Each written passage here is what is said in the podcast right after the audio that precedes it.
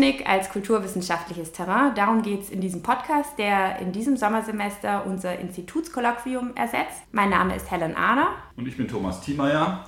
Und heute mit uns hier ist Ulrike von Luxburg. Sie ist Informatikerin und Sprecherin des Tübinger Exzellenzclusters Machine Learning. Herzlich willkommen. Dankeschön. Du bist Sprecherin dieses Exzellenzclusters. Was ist genau ein Exzellenzcluster und was macht ihr in diesem Cluster?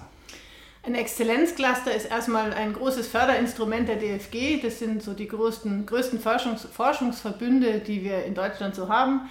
Da werden für sieben Jahre ähm, große Forschungskonsortien gefördert, die an einer großen Fragestellung arbeiten. Bei uns ist das die Fragestellung maschinelles Lernen in den Wissenschaften. Da geht es darum, wir haben einerseits maschinelles Lernen oder, wenn man so will, künstliche Intelligenz, wenn man es weiterfassen will, als eine Technik, die sehr weit verbreitet ist, die immer mehr Anwendungen findet, ähm, wo auch viel darüber in der Zeitung steht für Anwendungen in der Gesellschaft. Und wir interessieren uns aber dafür, wie man diese Techniken in, in anderen Gebieten der Wissenschaft anwenden kann. Und wir sind so eine Gruppe von 30, 40 Leuten, die alle aus verschiedenen Fachbereichen sind, viele Informatiker, aber auch viele aus ganz anderen Fachbereichen, Geowissenschaften, Sozialwissenschaften, Philosophen, Ethiker, ähm, Mediziner, die versuchen mal zusammen diese Fragestellung zu untersuchen. Jetzt hast du ja schon zwei Begriffe für das, was ihr macht, genannt. So der, der mir auch sehr geläufig ist und im öffentlichen Diskurs präsent ist, ist der von der künstlichen Intelligenz. Äh, du hast jetzt auch das maschinelle Lernen erwähnt. Was ist denn da der Unterschied und welcher Begriff ist euch lieber? Also sehr viel lieber ist mir der Begriff des maschinellen Lernens, denn das beschreibt die Techniken, die hinter diesen ganzen Algorithmen stehen. Die Verfahren beruhen alle auf, was eben maschinelles Lernen heißt. In der Öffentlichkeit wird sehr viel öfter der Begriff künstliche Intelligenz verwendet den ich sehr irreführend finde, weil der immer suggeriert, dass die Algorithmen, die dahinter stehen, irgendeine Intelligenz haben, was sie meiner Meinung nach nicht haben. Deswegen rede ich immer sehr viel lieber von maschinellem Lernen als von künstlicher Intelligenz. Was unterscheidet künstliche Intelligenz von Intelligenz? Das ist immer so eine Frage. Also da müsste man jetzt anfangen zu definieren, was Intelligenz ist. Und in dieses Gebiet möchte ich mich gar nicht so richtig reinbegeben. Da gab es noch nie eine Einigung drüber und da reden alle Wissenschaftsdisziplinen anders drüber. Aber ich glaube jetzt auf einem niedrigen, so ein Verständnislevel würde ich schon sagen, Intelligenz ist sowas wie, ich sehe neue Probleme und soll neue Lösungen dafür finden. Ähm, und ich, soll mit, und ich soll für viele verschiedene neue Problemstellungen damit umgehen können und auf intelligente Weise irgendwie wissen, wie ich darin zu handeln habe. Jetzt äh, ist maschinelles Lernen ganz anders. Maschinelles Lernen funktioniert so, dass wir den Algorithmus auf eine ganz spezielle Aufgabe trainieren. Also der soll zum Beispiel Bilder erkennen können. Dann kann ich den Algorithmus, der kriegt Trainingsdaten soll die analysieren auf eine bestimmte Art und Weise und sucht dann eine möglichst gute äh, Funktion, die diese Bilder gut erklären kann. Das ist jetzt sehr abstrakt, aber vielleicht stellt man sich es einfach so vor, da ist ein großer Raum von möglichen Lösungen, die der Algorithmus haben könnte und er sucht nach bestimmten Kriterien in diesem Raum durch und, und sucht sich dann die beste davon aus. Jetzt ist es so, wenn ich jetzt diesem Algorithmus, der diese Bilder so schön erkennen kann, sagen kann, er soll Text übersetzen, kann das natürlich nicht. Und er kann auch nicht hinterher einen Roboter steuern und er kann auch nicht hinterher Proteinnetzwerke analysieren. Also der, der Algorithmus kann einfach genau eine Sache. Und die kann er dann gut und die kann er vielleicht besser als ein Mensch, aber nur diese eine Sache. Und wenn ich jetzt will, dass der Algorithmus was anderes macht, muss ich wieder von vorne anfangen. Und ich finde nicht, also für mich ist das nicht intelligent, das ist einfach ein, ein Lösungs-, also der, der, was der Algorithmus macht und wo maschinelles Lernen gut ist, ist diesen Raum der möglichen Lösungen zu durchsuchen und eine zu finden, die gut funktioniert. Aber am Schluss ist es immer eine Suchstrategie. Also der Algorithmus sucht auf schlaue Art und Weise und das Schlaue an der Sache ist das, was der Mensch ihm einprogrammiert hat, nämlich die Suchstrategie. Ähm, da sucht er, sucht er was, aber der, der, kann, der kann nichts Neues entdecken in dem Sinne, dass, dass, er, dass er ein anderes Problem lösen würde mit ganz anderen Methoden als vorher. Jetzt ist es natürlich so und man kann da, das ist äh, ist manchmal ein bisschen schwer auseinanderzuhalten. Also zum Beispiel, wenn man sich diesen Algorithmus anschaut, AlphaGo, der dieses, weiß nicht, ob, ob die Hörer das jetzt alle wissen, also Go ist so ein japanisches Brettspiel, sowas ähnliches wie Schach, Schach vielleicht ähm, auf hohem Level. Und da gibt es einen Algorithmus vor wenigen Jahren, der den Go-Weltmeister geschlagen hat. Und wenn man dann anguckt, wie dieser Algorithmus spielt, macht er schon Züge, die Menschen überraschend finden oder wo man sagen würde, oh, das ist aber jetzt ein kreativer Zug oder auf die Idee wäre ich noch nie gekommen. Aber ich glaube, das ist jetzt so zu verstehen, dass der Algorithmus, also es gibt jetzt so bei so einer Go-Stellung eine bestimmte Anzahl von vielleicht sinnvollen Zügen und, und der Mensch, der, der seit 20 Jahren lang geübt hat, Go zu spielen, der guckt halt auf eine bestimmte Art und Weise auf dieses Brett und dem fallen halt bestimmte Züge ein. Aber es gibt ganz andere Strategien, die dem vielleicht nie gekommen sind. So. Und der Algorithmus, was der jetzt macht, der hat eine ganz andere Suchstrategie in dem Raum der möglichen Spielzüge und endet dann manchmal mit anderen Zügen, die auch, die auch sinnvoll sind, die auch gut sind und, und weil das hat er ja gelernt, aber die halt Züge sind, auf die ein Mensch so nicht gekommen ist. Mhm. Und jetzt ist einfach, glaube ich, die Interpretationsfrage an dieser Stelle, ist das jetzt intelligent oder nicht? Ich finde es nicht intelligent, weil ich einfach nur, nur finde, das ist eine andere Suchstrategie. Aber da kann man jetzt natürlich in die, in die Debatte einsteigen. Warum mir das trotzdem wichtig ist, dass das keine Intelligenz ist, ist, das Bild, was dahinter steht, ist ja immer der Roboter, der am Schluss intelligent durch die Welt läuft und entweder die Menschheit vernichtet oder zum Wohle der Menschheit uns die ganze Arbeit abnimmt und wir können nur noch in der Hängematte liegen. Das sind ja so die zwei Bilder, die da immer entstehen. Und von diesem intelligenten Roboter sind wir meiner Meinung nach noch sehr, sehr, sehr weit entfernt. Ich wage auch keine Prognose, ob der kommen wird oder nicht. Das weiß ich einfach nicht. Vielleicht ja, vielleicht nein. Aber nichts, was maschinelles Lernen im Moment kann, ist auch nur ansatzweise irgendwas, was in die Nähe von diesem Roboter kommt. Und deswegen ist mir das immer so wichtig, nicht von Intelligenz zu reden, weil Intelligenz, das ist dann auch so einschüchtern. Dann, dann hat man eine Debatte und dann sagt man, oh, der intelligente Algorithmus und dann sagen die Leute ja schon, ja, wenn der so intelligent ist, das verstehe ich nicht, da kann ich gar nicht mitreden, da bin ich total eingeschüchtert und ich ziehe mich zurück. Und deswegen möchte ich diesen Begriff einfach nicht so sehr verwenden. Wenn wir schon bei den Begriffen sind, können wir vielleicht auch nochmal zum Lernen kommen, weil Lernen ist ja auch so eine Eigenschaft, die man Menschen zuschreibt und die ja ganz unterschiedlich mit Bedeutung gefüllt werden kann. Welche Art des Lernens ist denn das maschinelle Lernen? Also wie würdest du das beschreiben und welche Aspekte, die vielleicht so ein menschliches Lernen ausmachen, sind da mit dabei und welche vielleicht auch nicht? Also wie man das mit Mensch vergleichen kann, finde ich schwierig. Ich fange mal mit der ersten Frage an, ähm, wie das eigentlich funktioniert. Also das maschinelle Lernen funktioniert im Prinzip immer so. Ich möchte zum Beispiel lernen, äh, Bilder von Hautkrebs von Bildern von Nicht-Hautkrebsstellen zu unterscheiden. Also ich habe lauter so kleine Fotos von, von Hautstellen und da sind braune Punkte drauf und manche davon sind Hautkrebs und manche sind kein Hautkrebs. Was wir jetzt machen ist, es gibt einen Arzt, der erstmal diese ganzen Bilder bestimmt hat und zu jedem Bild gesagt hat, ist dieses jetzt diese braune Hautstelle der Hautkrebs oder nicht. Und das sind die Trainingsdaten, die der Algorithmus kriegt. Das heißt, der Algorithmus kriegt jetzt eine große Menge von Bildern zu sehen und zu jedem Bild sagt man ihm, dieses Bild ist Hautkrebs oder ist nicht Hautkrebs. Und jetzt soll der Algorithmus lernen, diese Entscheidung selber zu treffen, natürlich für Bilder, die er vorher noch nicht gesehen hat. Also für Bilder, die wir schon kennen, ist es witzlos, da, da muss er ja nur nachschauen, aber er soll das für neue Bilder machen. Und jetzt ähm, ist so ein bisschen das, was im Hintergrund schwebt, was hier ein bisschen schwer zu erklären ist, ist, es gibt jetzt sozusagen Funktionen, mathematische Funktionen, die ich nehmen kann. Das Bild geht, geht als Eingabe in diese Funktion raus und als Ausgabe kommt eben ist Ja-Nein-Antwort raus. Und diese Funktionen sind auf bestimmte Weise beschrieben und ich muss jetzt in dem Raum dieser Funktionen einfach eine suchen, die auf diesen Trainingsbildern besonders gut funktioniert. Und dann gibt es da jetzt verschiedene Suchstrategien und manche sind besser und manche sind schlechter, aber am Schluss ist dann die Hoffnung, dass es auf neuen Bildern auch funktioniert. Das heißt, es ist schon so ein bisschen Lernen nach Analogien, also der, der Algorithmus, der also was der nicht macht, ich glaube, was man als Mensch oft viel mehr hat, ist so eine Strategie von, von verschiedenen Abstraktionsstufen. Also wir würden dann sagen, ja, der braune Punkt hier, wenn der rund ist, ist es vielleicht eher Hautkrebs und wenn er länglich ist, ist es kein Hautkrebs oder sowas. Also so würde der Algorithmus auf keinen Fall argumentieren. Der guckt sich einfach, das ist stupide mathematische Funktionen an und hat auch am Schluss erstmal kein Verständnis dafür, warum, warum diese Hautkrebsstelle jetzt halt Hautkrebs ist und warum nicht. Der kann nur sagen, meine Funktion sagt, da kommt Hautkrebs raus und das unterscheidet vielleicht das Lernen auch so ein bisschen. Das ist einfach eine andere, also ich glaube, aber ich bin ja keine Psychologin, da kann ich glaube ich wenig dazu sagen, wie Lernen in Menschen funktioniert. Ich stelle es mir vor, dass es anders funktioniert, dass das mehr eine Bottom-up oder Top-down-Strategie ist, die aber nicht so abstrakt ist wie jetzt das, was im, in dem Algorithmus passiert. Was ist denn das Besondere an diesem Exzellenzcluster und warum gibt es das in Tübingen? Das gibt es in Tübingen, weil hier das Zentrum der Forschung des maschinellen Lernens in Deutschland ist und auch äh, Europa oder wenn man will auch weltweit einfach eines der großen Zentren für, für diese Forschung ist in Tübingen. Was besonders bei uns ist, ist vielleicht, also erstens sind wir die Ersten, die diese Fragestellung jetzt so auf das maschinelle Lernen auf viele verschiedene Wissenschaftsdisziplinen versuchen anzuwenden. Und wir haben eben nicht nur so eine einseitige Sichtweise, wo wir sagen, wir sind die tollen Maschinenlerner und beglücken den Rest der Welt mit unserer Forschung und insbesondere die anderen Wissenschaftler, sondern uns interessiert insbesondere auch der Weg zurück. Also was, was sind denn die Fragestellungen, die die anderen Wissenschaftler bräuchten, die wir lösen können?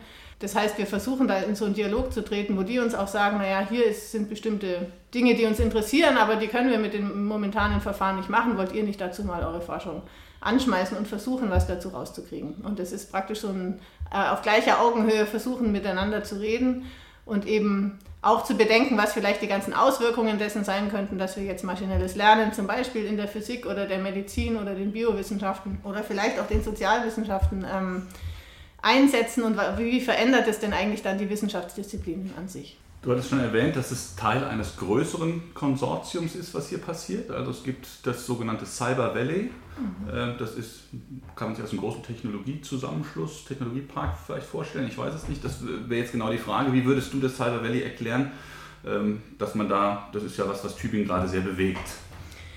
Genau, das Cyber Valley ist jetzt ein Forschungszusammenschluss nochmal von anderen Partnern. Also während der Exzellenzcluster komplett von der DFG finanziert, also vom Bund finanziert wird und, und eine reine Forschungseinheit ist, ist der, das Cyber Valley ähm, finanziert vom Land, von den Unis und auch von der Industrie, zumindest teilweise.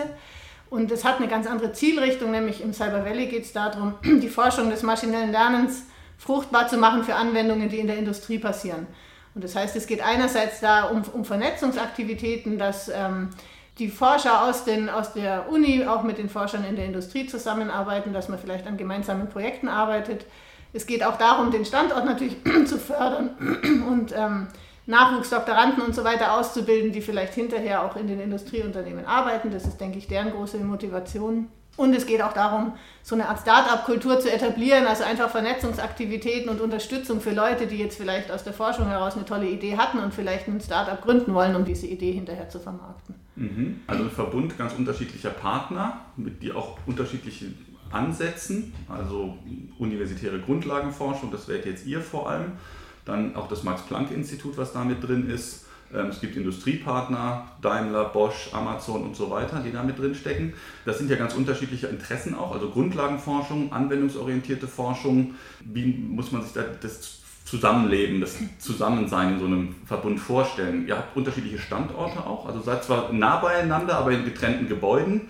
Ja, genau, das ist, wobei das ist das kleinste Problem. Also die, die, das Max-Planck-Institut ist ja oben und die, äh, die Wissenschaftler aus dem Machine Learning von der Uni haben auch ihr neues Gebäude oben. Das ist sehr nah beim Max-Planck-Institut. Dann gibt es noch andere Leute aus dem Cyber Valley, die vielleicht auch noch verteilt in der Stadt sind und die Industrieunternehmen sind eh noch mal woanders, zumindest im Moment. Also die Zusammenarbeit ist, glaube ich, nicht so schwierig. Man kann sich ja treffen, so weit sind wir nicht auseinander wie die Partner zusammenkommen, ist, da sind wir gerade auch sehr viel am Rumprobieren, weil das ehrlich gesagt gar nicht so offensichtlich ist. Es gibt in der Tat also erstmal unterschiedliche Ansätze, also von Grundlagenforschung zu sehr angewandter Forschung, die irgendwie alle abgedeckt werden. Und es ist auch so, dass da nicht alle immer miteinander reden. Ich glaube, da gibt es halt Leute, die interessieren sich mehr für das eine und, und Leute, die interessieren sich mehr für das andere ich glaube, es findet viel statt, einfach in informellen äh, Treffen, wobei das jetzt in Corona natürlich etwas ähm, zurückgegangen ist. Es gibt dann aber auch einzelne Vortragsreihen oder Seminare oder, oder ähm, Veranstaltungen, die organisiert werden, wo man zusammenkommt, wo man versucht, sich gegenseitig auszutauschen. Mhm. Also müssen wir uns das eher wie einen losen Verbund vorstellen, der sozusagen ein gemeinsames Forschungsinteresse hat, aber innerhalb dessen es sich dann verschiedene Richtungen rausbilden und man kommt an bestimmten Punkten immer mal zusammen und tauscht sich aus. Ja, genau. Also das ist eigentlich ein sehr loses Konstrukt. Das ist so eine Art Dach, Dachverband, könnte man sagen, mhm. zu vielem, was, was in Tübingen passiert. Und man muss auch sehen, die, die, die Hauptfinanzierung die von dem Cyber Valley geht einerseits natürlich in Gebäude, wo wir zum Beispiel drin sitzen, aber andererseits auch einfach in die, in die Förderung von Professuren und Nachwuchsgruppen. Und mhm. die gehen natürlich im normalen Alltag einfach nach, sitzen an der Uni, machen ihre Forschung und ihre Lehre und ähm, werden da auch nicht groß irgendwie beeinflusst, aber es gibt halt vielleicht ab und zu mal irgendwelche Treffen, wo sich jemand dafür interessiert, was die machen. Mhm. Ist das Cyber Valley in Tübingen inzwischen zu einem politischen Schlagwort, würde ich fast sagen, geworden. Es gibt die einen, die das als einen echten Coup, industriepolitisch und auch für die Forschung, für die Uni äh, sehen. Und es gibt aber auch Kritiker. Es hat sich ein Bündnis gegründet, No Cyber Valley, die Kritik üben und diese Kritik macht sich vor allem an drei Faktoren fest. Zum einen an der Angst, dass die neuen Cyber Valley Partner und ihre Mitarbeiter Tübingen verändern dass sie die Wohnungspreise hochtreiben und Tübingen ein Stück weiter gentrifizieren. Zweitens, dass die Freiheit der Forschung in Gefahr ist, weil sie sich industriellen Wünschen andient. Und drittens die Angst, dass die Ergebnisse der Forschung zu Zwecken genutzt werden, die unsere Gesellschaft in eine falsche Richtung lenken. Also von der Rüstungsforschung über Überwachungstechnologien bis zur Ersetzung von Arbeitsplätzen und ganzen Branchen. Wie geht ihr als Forscher mit dieser Kritik und diesen Ängsten um? Naja, ich denke, manche von den Ängsten kann ich gut nachvollziehen, andere kann ich überhaupt nicht nachvollziehen. Ähm, das ist einfach ein Diskussionsprozess, den wir natürlich führen und wo wir uns ja auch sehr aktiv einbringen und versuchen, viele Veranstaltungen zu machen, wo wir äh, versuchen, mit den Leuten zu reden, einerseits zu verstehen, was die Ängste sind. Manche davon kann man vielleicht ausräumen, manche kann man vielleicht auch nicht ausräumen. Ich denke, manche von den Ängsten sind auch eigentlich gar nicht so sehr gegen Cyber Valley an sich gerichtet, sondern sind mehr so Grundängste, die, die in der Bevölkerung da sind und die ja auch nicht ganz von der Hand zu weisen sind, dass sich vieles ändern wird durch den Einsatz von Techniken der KI ähm, oder des maschinellen Lernens und dass diese Sachen jetzt in Tübingen beforscht werden, denkt, da weckt natürlich, da, da, denkt dann jeder, oh, da passieren jetzt ganz schlimme Dinge hier. Ich glaube, was, was wichtig ist für mich, ist aufzuklären, was machen wir hier und was machen wir auch nicht und aber gleichzeitig mit den Bürgern auch im Gespräch zu bleiben und zu verstehen, was sind denn sozusagen die roten Linien auch von Seiten der Bürger, wo sind die und sich dadurch durchaus inspirieren zu lassen und auch, und auch zu sehen, wie wir dann unsere Forschung ausrichten können oder eben nicht ausrichten können. Mhm. Ich denke, die einzelnen Leute im Cyber Valley gehen damit natürlich auch ein bisschen unterschiedlich um. Es gibt Leute, die da aufgeschlossener sind und Leute, die nicht so aufgeschlossen sind. Aber das ist halt so, wenn man so eine große Gruppe von Leuten hat. Die ist halt auch divers und ähm, da gibt es dann unterschiedliche Charaktere. Mhm. Ihr habt wenn ich das noch kurz anschließen darf, auch sozusagen eine Ethik, eine starke Ethikkomponente bei euch dabei. Also diese soziale Verantwortung, es ist durchaus bewusst, dass es die Zukunft maßgeblich mitgestaltet wird. Kannst du dazu noch ein Wort sagen? Wie, wie ist da die Rolle von den Ethikern und was wie stark beeinflussen die, was Informatiker dann tun? Also da muss man jetzt, glaube ich, unterscheiden nochmal zwischen den verschiedenen Initiativen. Es gibt natürlich einerseits im Exzellenzcluster gibt es einen sehr starken Anteil von Ethik und Philosophie. Da haben wir auch das sogenannte Ethics and Philosophy Lab gegründet, wo mehrere Leute forschen. Allerdings an dieser Stelle, glaube ich, eher Grundlagenforschung. Also da geht es tatsächlich darum, ähm, wie, weiß ich nicht, in einem bestimmten medizinischen Kontext, äh, wenn ich mir vorstelle, da wird jetzt KI verwendet oder ein, ein automatisches System verwendet zur Diagnose von Krankheiten, was sind da für ethische Probleme, die auftreten, wie könnte man damit umgehen? Und, und da gibt es natürlich, da gibt es auch Leute, die sich die KI-Forschung an sich anschauen oder die maschinelle Lernenforschung und die sagen, wie weit wird es denn von Industrieinteressen getrieben und wie weit nicht. Die versuchen das schon zu untersuchen. Aber jetzt innerhalb vom Exzellenzcluster ist es eher Grundlagenforschung, würde ich sagen. Ähm, Im Cyber Valley gibt's, äh, wird keine Forschung direkt finanziert, die die Ethik oder Philosophie oder auch Sozialwissenschaften zum Gegenstand hat, zumindest im Moment nicht was es dort gibt, ist das Advisory Board, ich weiß jetzt nicht mehr genau, wie das auf Deutsch heißt, also ähm, ethisches Begleitgremium, mir fällt das deutsche Wort jetzt nicht ein, die äh, aber eine andere Rolle haben. Das ist so eine Art naja, Aufsichtsgremium, wenn man so will, die dafür, die drauf gucken, wie die Industriegelder eigentlich verwendet werden und die sicherstellen sollen, dass damit keine Forschung passiert, die ethisch irgendwie unerwünscht ist oder, oder nicht, nicht tragbar ist. Ähm, das heißt, was die für eine, also ganz formal ist die Rolle erstmal mit zu entscheiden oder zumindest mit dazu zu kommen, wenn, wenn die Gremien entscheiden, die über die Verteilung der Forschungsgelder im Cyber Valley ähm, diskutieren. Und dort können Sie natürlich dann, ich weiß nicht, wie, ich glaube, Sie haben kein großes Stimmrecht, aber Sie können alles mitverfolgen, Sie können Transparenz herstellen und natürlich auch argumentieren und, und versuchen, Verfahren zu verändern. Und haben jetzt auch so Sachen gemacht, wie bei jedem Antrag, der eingereicht wird auf Forschungsförderung, muss man mal dazu schreiben, was ist denn im besten Falle das, was rauskommen könnte jetzt ähm, jetzt so aus ethischer Perspektive, was ist denn auch das Schlimmste, was du dir vorstellen könntest und wie gehst du damit um, dass es diese, diese Spannbreite gibt und beeinflusst es deine Forschung oder nicht, dass man zumindest mal drüber nachdenken muss. Ansonsten ist es so, dass, glaube ich, die Ethiker es auch weit von sich weisen würden, dass sie jetzt diejenigen sind, die für uns irgendwelche Vorschriften machen sollen, wie wir irgendwelche Sachen zu tun haben oder nicht. Ich denke, die können halt Problemfelder auf, anreißen, aufzeigen, können sagen, was verschiedene Möglichkeiten wären, in diesen Problemfeldern zu agieren. Die Entscheidung, was wir machen, muss am Schluss natürlich wieder jeder selber treffen. Mhm. Und sie können Bewusstsein schaffen, was vielleicht in der, weiß ich nicht, in der Generation von Informatikern, die heute heranwächst, nochmal ein anderes sein muss als vor 30 Jahren? Ja, das können die und das ist auch wirklich interessant, wenn du das sagst mit der Generation von Informatikern. Zum Beispiel in meiner Machine Learning Vorlesung habe ich seit diesem Semester einen großen Blog, also mehrere Wochen, die darum gehen, maschinelles Lernen und Gesellschaft. Und der findet ab nächster Woche statt. Und es gibt schon ganz viele Studis, die sich jetzt schon beschwert haben und gesagt haben, sie wollen mehr technische Algorithmen, sie wollen diese, sie wollen diese Diskussion nicht, das ist ihnen alles zu laberig oder so. Wo ich dann gesagt habe, ja, genau deswegen machen wir das aber, weil das ist nämlich verdammt wichtig, dass ihr versteht, was eigentlich diese ganzen äh, Problemfelder sind. Ähm, denn ich denke tatsächlich, also unseren Studis zum Beispiel ist natürlich schon bewusst, dass es da eine Diskussion gibt oder vielen, auch nicht allen. Aber ich glaube, Ihnen ist an vielen Stellen noch nicht klar, wie wichtig das eigentlich ist und wie weitgreifend auch diese Diskussionen sind ähm, und inwiefern sie das auch später betreffen wird. Da wird keiner aus diesem, der in diesem Arbeitsfeld arbeitet, später drum rumkommen, sich mit den Themen auch zu beschäftigen. Deswegen ist mir das auch wichtig, dass wir da ähm, viele Angebote schaffen, auch in der Lehre. Genau über einige solche Diskussionen haben wir ja auch schon im Laufe dieses Podcasts gesprochen. Wir haben zum Beispiel in der letzten Folge mit Anne Dippel, die im CERN geforscht hat, über äh, verschiedene Metaphern uns unterhalten, die dort auch von ForscherInnen benutzt werden, um die Technik zu bezeichnen. Das hast du ja gerade auch erzählt, dass es da irgendwie auch ein großes Bewusstsein unter den Leuten gibt. Bei manchen noch nicht, bei vielen schon, äh, was sie da für eine Arbeit machen.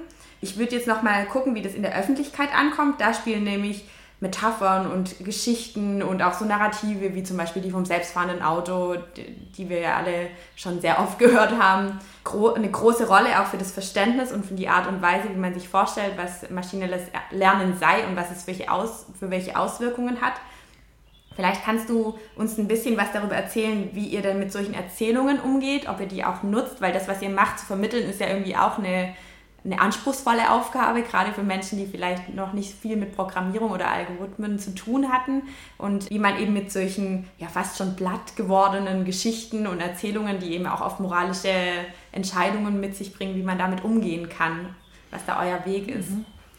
Ja, das ist eine interessante Frage. Also ich, wir gehen natürlich auch viel mit diesen Erzählungen um, weil das ist das, wo die Leute herkommen. Das heißt, in der öffentlichen Diskussion erzähle ich ja nicht abstrakt von irgendeinem Algorithmus, sondern ich versuche es immer an einem, an einem Beispiel aufzuhängen. Selbstfahrende Autos, Gesichtserkennung, äh, medizinische Anwendungen, je nachdem, ob man jetzt, oder äh, Roboter, die die Welt übernehmen, gibt es ja viele von diesen Geschichten.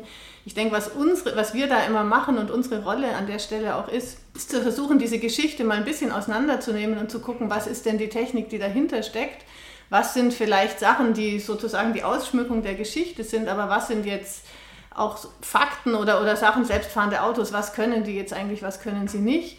Und dann geht es in solchen Geschichten immer darum, wie bei den selbstfahrenden Autos werden natürlich immer irgendwelche Szenarien aufgemacht, was ja auch sinnvoll ist, aber manchmal auch so ein bisschen schwierig, äh, wo es immer darum geht, soll das selbstfahrende Autos in einer Krisensituation jetzt eher eine alte Frau umfahren oder ein kleines Kind und wie soll sich das entscheiden? Und da muss man dann halt anfangen zu argumentieren, das Auto wird an dieser Stelle das wahrscheinlich eh nie entscheiden können und man wird auch nicht, das ist dann immer die Frage, die wird schon so formuliert, wie können wir die Ethik in dieses Auto einprogrammieren? Und, und das sind dann so Fragen, wo man sagen kann, gar nicht, das Auto wird keine Ethik einprogrammiert haben und es wird auch nicht, ich kann natürlich versuchen, dem Algorithmus bestimmte Entscheidungen vorzugeben, aber ganz ehrlich, in so einer Verkehrssituation als Mensch überlegt man ja auch kein ethisches Prinzip, soll ich die Oma oder das Kind umfahren und so wird es bei dem Auto letzten Endes auch passieren. Und es ist jetzt klar, dass an dieser Stelle natürlich ganz viele Probleme auftreten und ich glaube, unsere Rolle ist jetzt halt zu erklären, was die Probleme sind, nämlich, dass man die Ethik da nicht so einprogrammieren kann und dass aber trotzdem natürlich geklärt werden muss, wer ist denn verantwortlich, wenn dann das Kind umgefahren wird. Und, und unsere Rolle ist an der Stelle, glaube ich, immer zu erklären, was kann denn die Technik und was kann sie nicht und dann kann man das natürlich wieder in diese Geschichte einbetten und zu versuchen, anhand der Geschichte veranschaulichen, zu veranschaulichen, was geht und was nicht geht. Aber ich versuche immer, natürlich der Aufhängepunkt sind die Geschichten, aber am Schluss will ich natürlich auch zu der wissenschaftlichen Grundlage kommen und versuchen zu vermitteln, ja, was, was geht und was sind eigentlich nur Ängste oder nur ist das falsche Wort. Also was sind Ängste oder auch Szenarien, die Leute aufmachen, wo man aber vielleicht auch noch überhaupt nichts drüber sagen kann. Auf alle Fälle ist es ja kein rein instrumentelles Verständnis von Technik mehr, sondern eins, was sozusagen immer in sozialen Kontexten sich verortet und das mitdenken muss, mhm. oder? Es gab von Eugen Kogon in den 60ern mal ein Buch Die Stunde der Ingenieure, da hat er sich mit der Frage auseinandergesetzt, wie, welche soziale Verantwortung Ingenieure in die Ausbildung mit einbauen müssen. Und mir scheint, dass das ein Punkt ist, der heute stärker denn je äh, an Relevanz gewinnt. Ja, das würde ich auch so sehen. Also ich glaube, dass, dass, dass tatsächlich da auch, auch in der Machine Learning Community ein sehr, sehr starkes Bewusstsein mittlerweile dafür da ist, dass es nicht mehr einfach nur darum geht, hier irgendeinen Algorithmus zu erfinden, sondern tatsächlich zu überlegen, was passiert denn, wenn man den in der Gesellschaft anwendet und auch und diese ganzen, diese ganzen Dinge, die dann passieren, auch mitzudenken. Und, und egal, welche, welche kleine Anwendung man sich, man sich anschaut, da sind immer auf einmal passieren irgendwelche komischen Sachen, von denen man eigentlich nicht gedacht hätte, dass, oder wo man zumindest mitdenken muss, ist denn der Einfluss, den diese Anwendung dann haben wird in der Gesellschaft und, und ist es eigentlich das, was ich wollte oder passiert am Schluss eigentlich was ganz anderes? Jetzt haben wir ja schon viel darüber gehört, wie euer Exzellenzcluster funktioniert. Wir haben eine grobe Idee, was ihr so tut. Jetzt interessiert uns natürlich auch, ähm, welche Rolle SozialwissenschaftlerInnen für, für so eine Forschung spielen könnten. Was ist denn da deine Einschätzung? Braucht Sozialwissenschaft in diesem, in diesem Feld? Und wenn ja, für was? Die braucht es natürlich. Ich denke, also die ganzen Fragen, wie verändert sich die Gesellschaft, wenn auf einmal bestimmte Entscheidungen automatisch getroffen werden oder andere Dinge ähm, durch Algorithmen gelöst werden, die vorher von Menschen gelöst werden wollen, das wird viele Veränderungen mit sich bringen und da sind wir als Maschinenlerner ja überhaupt nicht dafür ausgebildet, wir können das gar nicht beurteilen. Das heißt, ich finde es wahnsinnig wichtig, dass sich die Sozialwissenschaftlerinnen und Sozialwissenschaftler angucken, wie mit ihrer, mit ihrer Methodik angucken, was sind denn die Veränderungen, was, was sind vielleicht, ich weiß nicht, Ängste in der Bevölkerung, die berechtigt sind, was sind keine Ängste, wie wird sich, werden sich Sachen verändern. Und ich weiß ja gar nicht so ganz genau, wie euer Forschungsansatz dann ganz am Schluss äh, funktioniert, aber es kann ja auch eine beobachtende ähm, Situation erstmal sein, zu sagen, naja, wir gucken einfach mal in, in ein oder zwei Beispielen, was ist denn passiert, wo vor fünf Jahren irgendein bestimmter Algorithmus was, äh, äh, was übernommen hat. Wie haben sich denn, weiß ich nicht, die Machtstrukturen verändert, wie haben sich Entscheidungsstrukturen verändert, wie hat sich das Gefühl der Leute verändert, hat sich der Alltag verändert dadurch, dass bestimmte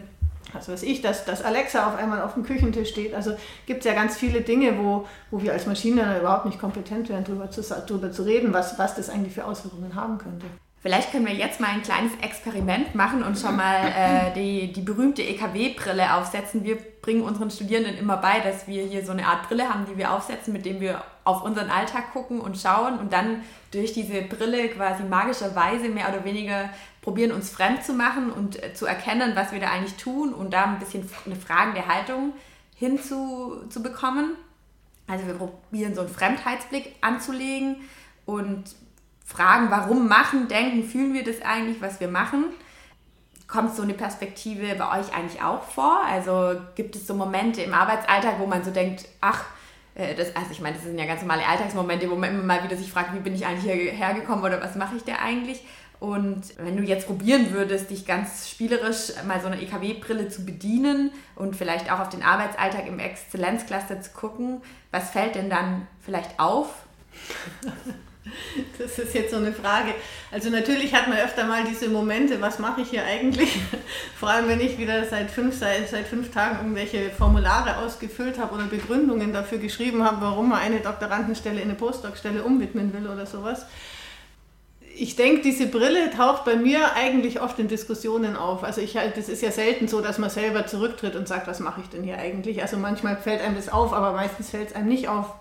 Ich denke, die Situationen, wo ich, wo ich diese Erleuchtungen habe, die gibt es bei mir durchaus und die sind eigentlich ganz, ganz oft in, in Diskussionsveranstaltungen, wo es tatsächlich, und zwar, wo nicht Leute aus meinem eigenen Fachgebiet sind, sondern andere Leute oder Studis oder dann sitzt da irgendwie der, der Studi aus den Wirtschaftswissenschaften oder der Jurist oder so und sagt mir auf einmal seine, seine Standpunkte zu den verschiedenen Fragen und da kommen oft Sachen auf, über die ich mein, mein ganzes Leben noch nie nachgedacht hätte und Fragen auch, wo ich mir denke, wo ich nie selber draufgekommen wird oder ein Historiker hatte ich mal so ein Aha-Erlebnis, der mich was gefragt hat, wo ich dachte, erst dachte, was ist denn das für eine blöde Frage? Und dann, wenn man noch zwei Minuten länger drüber nachdenkt, denkt man auf einmal, ja, das ist eigentlich aus einer ganz anderen Perspektive genau die richtige Frage. Und da kommen für mich eigentlich diese Momente oft her. Die sind, natürlich hat man manchmal auch so selbstreflexive Momente, aber äh, ich denke, das passiert eigentlich im Alltag dann eher nicht so oft, sondern eher in Begegnungen mit anderen. Aber vielleicht dürfen wir diese Brille nochmal aufsetzen mhm, ja. und nochmal ein bisschen konkreter nachfragen. Ja. Wie, sieht, wie muss man sich so einen Alltag bei euch vorstellen? Sitzt ihr die ganze Zeit vorm Rechner und programmiert?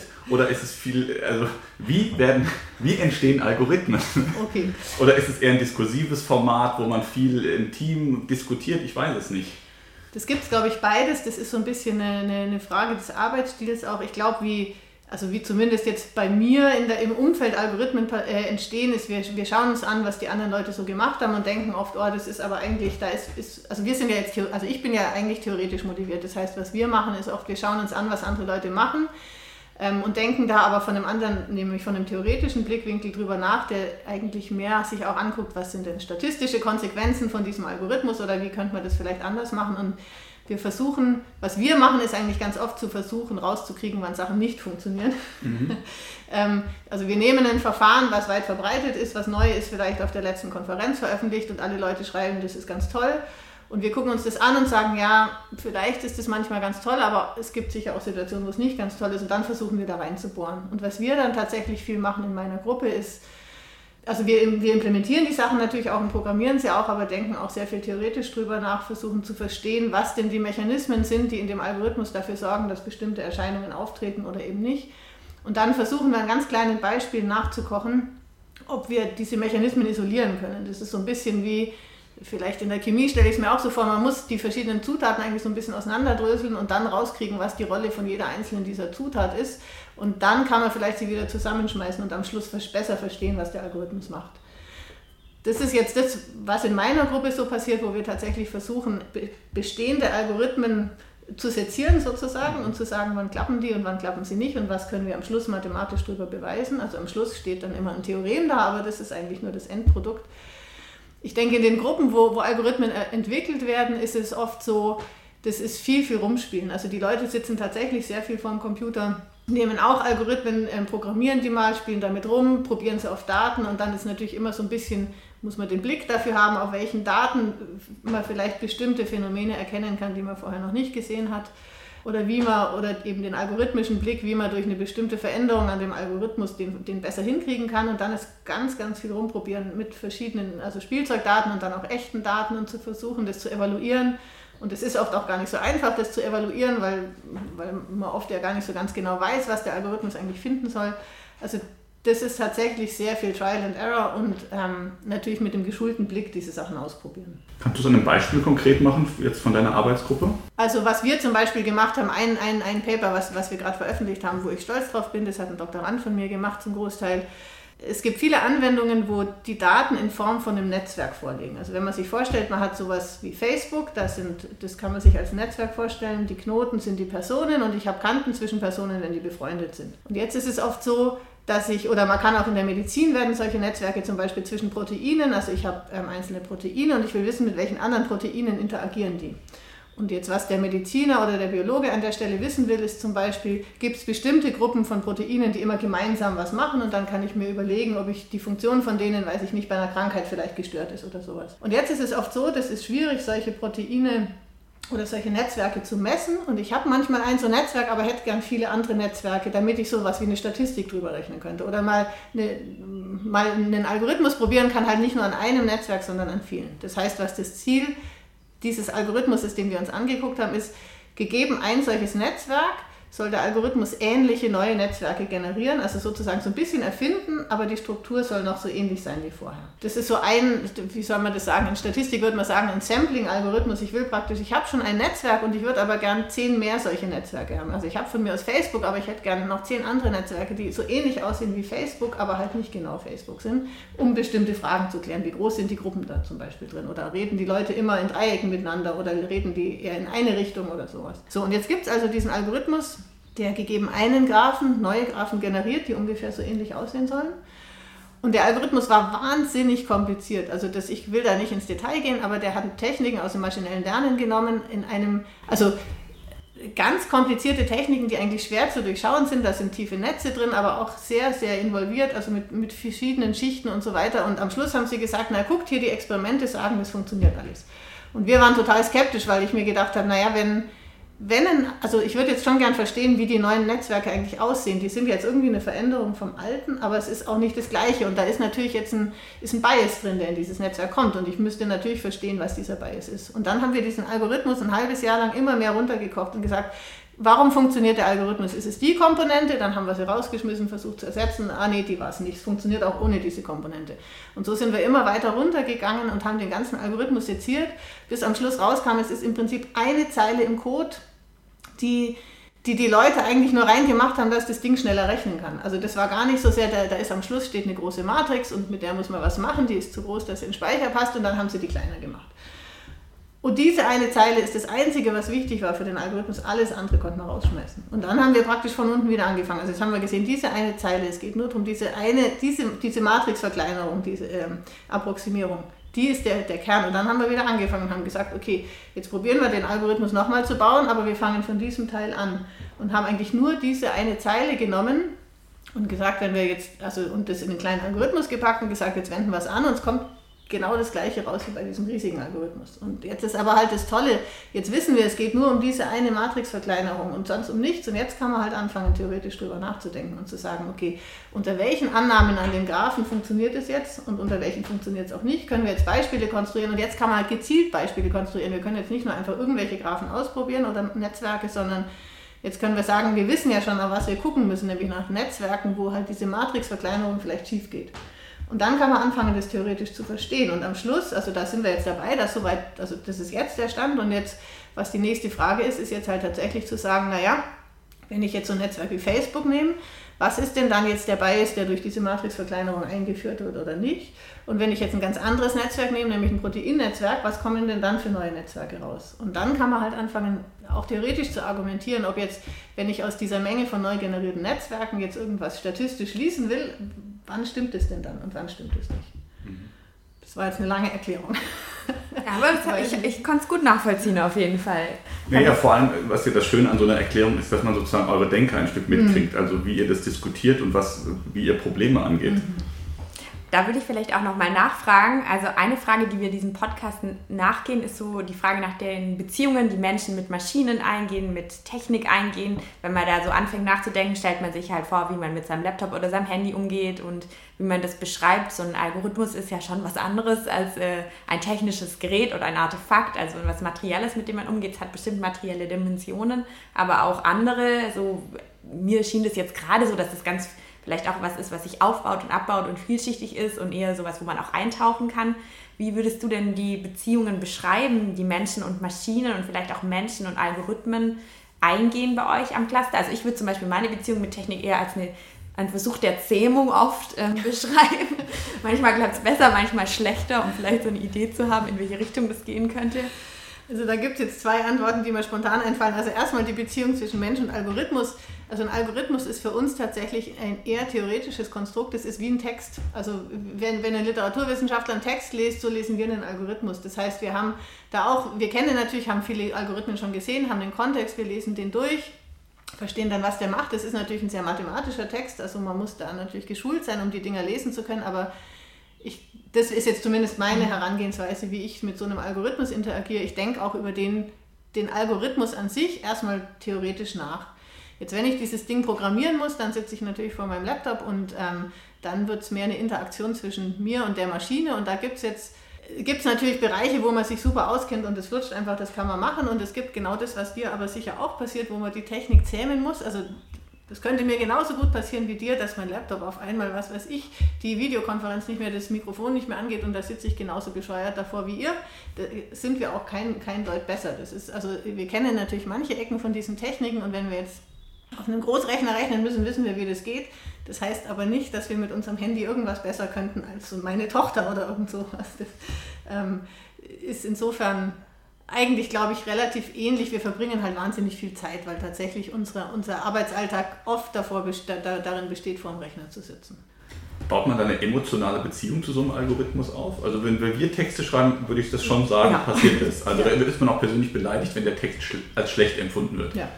Haben wir auch, klar, also ein Algorithmus, also zum Beispiel dieses, was ich gerade erklärt habe, wo wir, wo wir diesen Algorithmus so seziert haben, da sind wir super stolz drauf und ähm, finden den natürlich toll. Und der ist, also das ist jetzt mehr vielleicht eine Beziehung ja, aber ich glaube eigentlich ähnlich wie bei Texten. Der, der kann elegant sein oder halt nicht. Und der kann auch elegant implementiert sein oder auch nicht. Also wenn ich jetzt in so einem Paper hinschreibe, wie der Algorithmus funktioniert, dann schreibe ich das ja nur ganz grob hin, weil ich jetzt nicht den Quellcode dahin lege. Das ist auch gar nicht nötig, damit ein anderer versteht, wie das geht. Aber vielleicht, wenn ich wenn jetzt jemand anders das Ding implementiert oder programmiert, dann ist das total hässlich gemacht und, und die Variablen sind alle falsch benannt und es ist ganz un, ungeschickt aufgezogen, weil er die Vorschleife falsch angesetzt hat oder irgendwie sowas. Das, das, ist, also das ist das, was bei euch dann halt der Satzbau ist oder der, der auch die, die, die Bedeutung von einem Absatz. Man kann das total elegant machen und man kann es auch total vermurksen. Es kommt zwar fast das Gleiche am Schluss da, jetzt bei der Implementierung raus, aber das geht natürlich darum, das schön zu machen, weil und dann ist es auch übersichtlich und dann findet man die Fehler schneller und so weiter. Also das ist ähm, in der Sicht würde ich sagen, ist es eigentlich so ähnlich wie wenn man einen Text schreibt. Und am Schluss ist man entweder super stolz oder man denkt sich, naja, das habe ich jetzt aber ganz schön hingemurkst, weil ich halt keine Zeit hatte. Nun sind viele dieser Algorithmen ja auch Teamprodukte, sodass man gar nicht so genau, man baut auf Grundlagen auf, die man gar nicht selbst geschaffen hat, die man vielleicht auch selber nicht durchschaut. Da kommt ihr dann wieder ins Spiel und baut es so weit zurück, bis man wieder am, am Nullpunkt ist, mehr oder weniger. Oder sind es sind viele Sachen tatsächlich, die sich einer von Anfang bis Ende ausdenkt? Also ich glaube, man denkt sich nicht von Anfang bis Ende aus, aber es ist jetzt in der Grundlagenforschung von Machine Learning schon so, dass man im Normalfall das auch von Anfang bis Ende programmieren kann. Also mhm. es ist nicht so wie jetzt in der Firma, wo ich das selbstfahrende Auto programmiere und da programmieren tausend Leute dran rum und jeder schreibt nur an einem kleinen Teil, sondern es ist schon sehr oft so, dass wenn ich, also wenn es ein neuer Algorithmus ist eh, dann, dann programmiere ich den von Anfang bis Ende neu. Das kann jetzt mal sein, dass in der Arbeitsgruppe andere Leute vielleicht schon Teile geschrieben haben und die übernehme ich dann einfach, aber selten so, also am Anfang natürlich auch unbesehen, aber irgendwann guckt man sich das dann schon noch an. Es gibt, es gibt wahrscheinlich jetzt Anwendungsbereiche, auch im Machine Learning, wo das komplizierter ist. Also wenn ich jetzt Texte, automatische Textübersetzung oder so mache, das schreibe ich wahrscheinlich nicht von Anfang bis Ende komplett selber, aber es ist tendenziell in der Grundlagenforschung schon so, dass wir ziemlich hohe Kontrolle darüber haben, also wenig Teile importieren müssen. Und wenn wir sie importieren müssen, irgendwann dann schon auch mal genau anschauen, was da eigentlich passiert.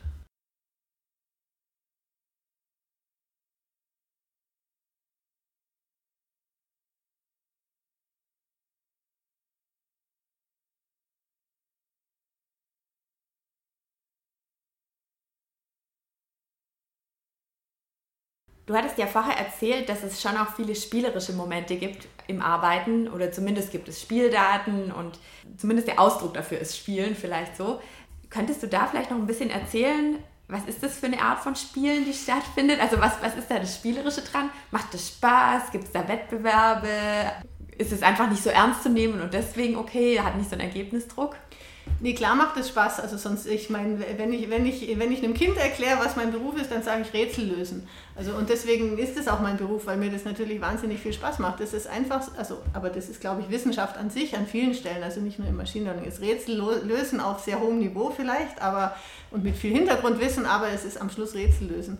Und ich glaube, es ist tatsächlich in, in der Mathematik wo ich jetzt ja herkam und, und, und auch in der Informatik ist es oft so, dass das, das ist tatsächlich wie so Knobelaufgaben. Jetzt stell dir vor, du hast so ein Sudoku in der Zeitung und du weißt ungefähr, wie das geht und dann setzt du dich mal dran und probierst es und, und genauso ist eigentlich Informatik und Mathe auch. Also da ist schon sehr viel Spielen da dran und es muss einem natürlich Spaß machen. Und ich glaube, der Hauptunterschied von dem Spielen von dem Sudoku in der Zeitung und uns ist, dass völlig unklar ist, ob das Problem, was wir uns angucken, jemals eine Lösung haben wird. Manchmal startet man Rätsel und probiert ein halbes Jahr rum und dann geht es immer noch nicht. Und dann, das ist natürlich dann, wo es nicht mehr so viel Spaß macht, wo vielleicht der Frust mehr einsetzt. Also insofern ist dieser spielerische Aspekt eigentlich das, was den Leuten Spaß macht. Und Programmieren ist auch so was ähnliches. Das ist auch wie ein Rätsel lösen. Wie kann ich das schön aufschreiben, dass am Schluss genau das rauskommt, was irgendwie passiert und, das, und dann passiert am Anfang was Falsches und dann ist wieder das Rätsel, was ich lösen muss, warum passiert das falsch und warum passiert nicht das Richtige. Also das ist schon ein sehr, also ich glaube, das ist die Motivation für viele Leute, sich mit diesen Themen oder sagen wir es umgekehrt, wenn einem das keinen Spaß macht, dann arbeitet man bestimmt nicht in diesem Gebiet. Jetzt ist natürlich das im Alltag äh, auch nicht immer so. Also manchmal hat man diese tollen Spielmomente und vieles ist natürlich auch Routine, die wir machen müssen. Und natürlich sind die Fragen am Schluss, die wir betrachten, ernste Fragen. Also das ist jetzt nicht nur ein Spiel in dem Sinne, dass wir jetzt auch hier Gedankenexperimente betreiben, die die nie eine Auswirkung haben, sondern das ist natürlich jetzt auch speziell in den letzten Jahren schon sehr klar geworden, dass das halt schon übers Spiel hinausgeht und sehr viel Einfluss hat. Das heißt, natürlich ist die Motivation, warum wir das machen, ist immer noch diese Knobelmotivation, aber natürlich äh, kommt am Schluss immer dieser, dieser ernste Aspekt dazu. Was ist denn jetzt, wenn jetzt, äh, am Anfang kann man sich ja alles schön vorstellen, aber jetzt überlegen wir mal, was würde denn wirklich passieren, wenn wir dieses Ding jetzt irgendwo einsetzen. Dann hatten wir ja vorher schon so ein bisschen davon gehört, dass es eben doch auch um Zusammenarbeit geht, dass man zusammen was denkt, verschiedene Sachen vielleicht auch zusammen puzzelt, um bei der Spielmetapher zu bleiben oder die auch auseinander nimmt. Wir probieren oft Wissen auch als Netzwerk zu beschreiben oder als Ergebnis von Kollaboration, von Zusammenarbeit zwischen Menschen und Menschen, aber auch zwischen Menschen und Maschinen. Vielleicht kannst du uns da nochmal einen kleinen Einblick geben, wie so eine Kollabor Kollaboration bei euch funktioniert. Also wer arbeitet alles mit an so einem Ergebnis?